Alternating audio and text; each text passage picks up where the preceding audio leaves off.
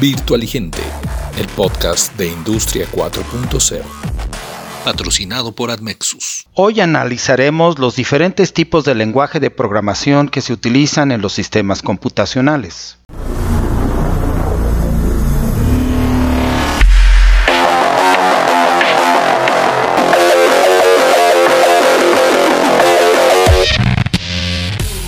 Los lenguajes de programación están conformados por una serie de instrucciones en secuencia y su clasificación de acuerdo al nivel de abstracción con respecto al control del microprocesador.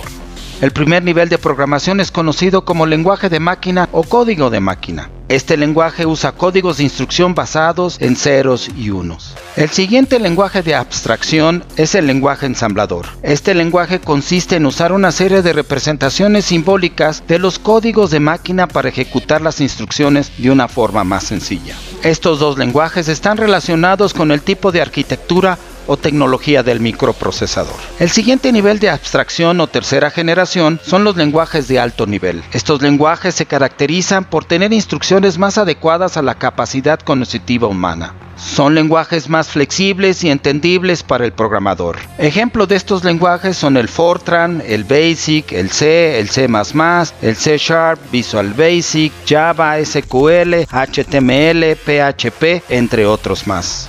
Cada lenguaje de alto nivel se identifica de acuerdo a la aplicación específica de uso. Finalmente, todos estos lenguajes de alto nivel serán traducidos o compilados al lenguaje de máquina de ceros y unos para el funcionamiento computacional del microprocesador. Por lo tanto, un programa de instrucciones en conjunto con el microprocesador puede ejecutar una serie de instrucciones a una alta velocidad, es decir, puede ejecutar una suma en nanosegundos hasta el procesamiento de miles de millones de operaciones matemáticas para determinar la secuencia del genoma humano. Puede tomar una simple foto digital hasta controlar miles de operaciones de un sistema complejo de producción automotriz o alimenticio. Puede enviar un simple correo electrónico hasta implementar redes sociales complejas internacionalmente. Puede implementar aplicaciones de banca electrónica hasta la generación de cadenas de bloques para la creación de criptomonedas. Inclusive puede crear países digitales y democráticos en la misma nube.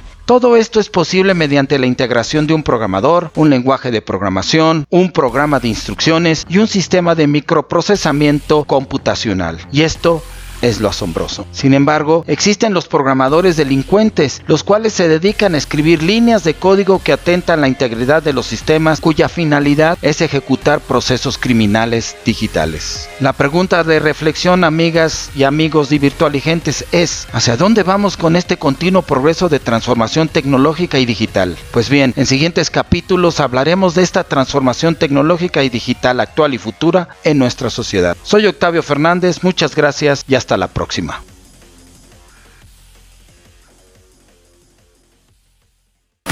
Conceptos de virtualigentes. La tecnología es el espíritu inteligente.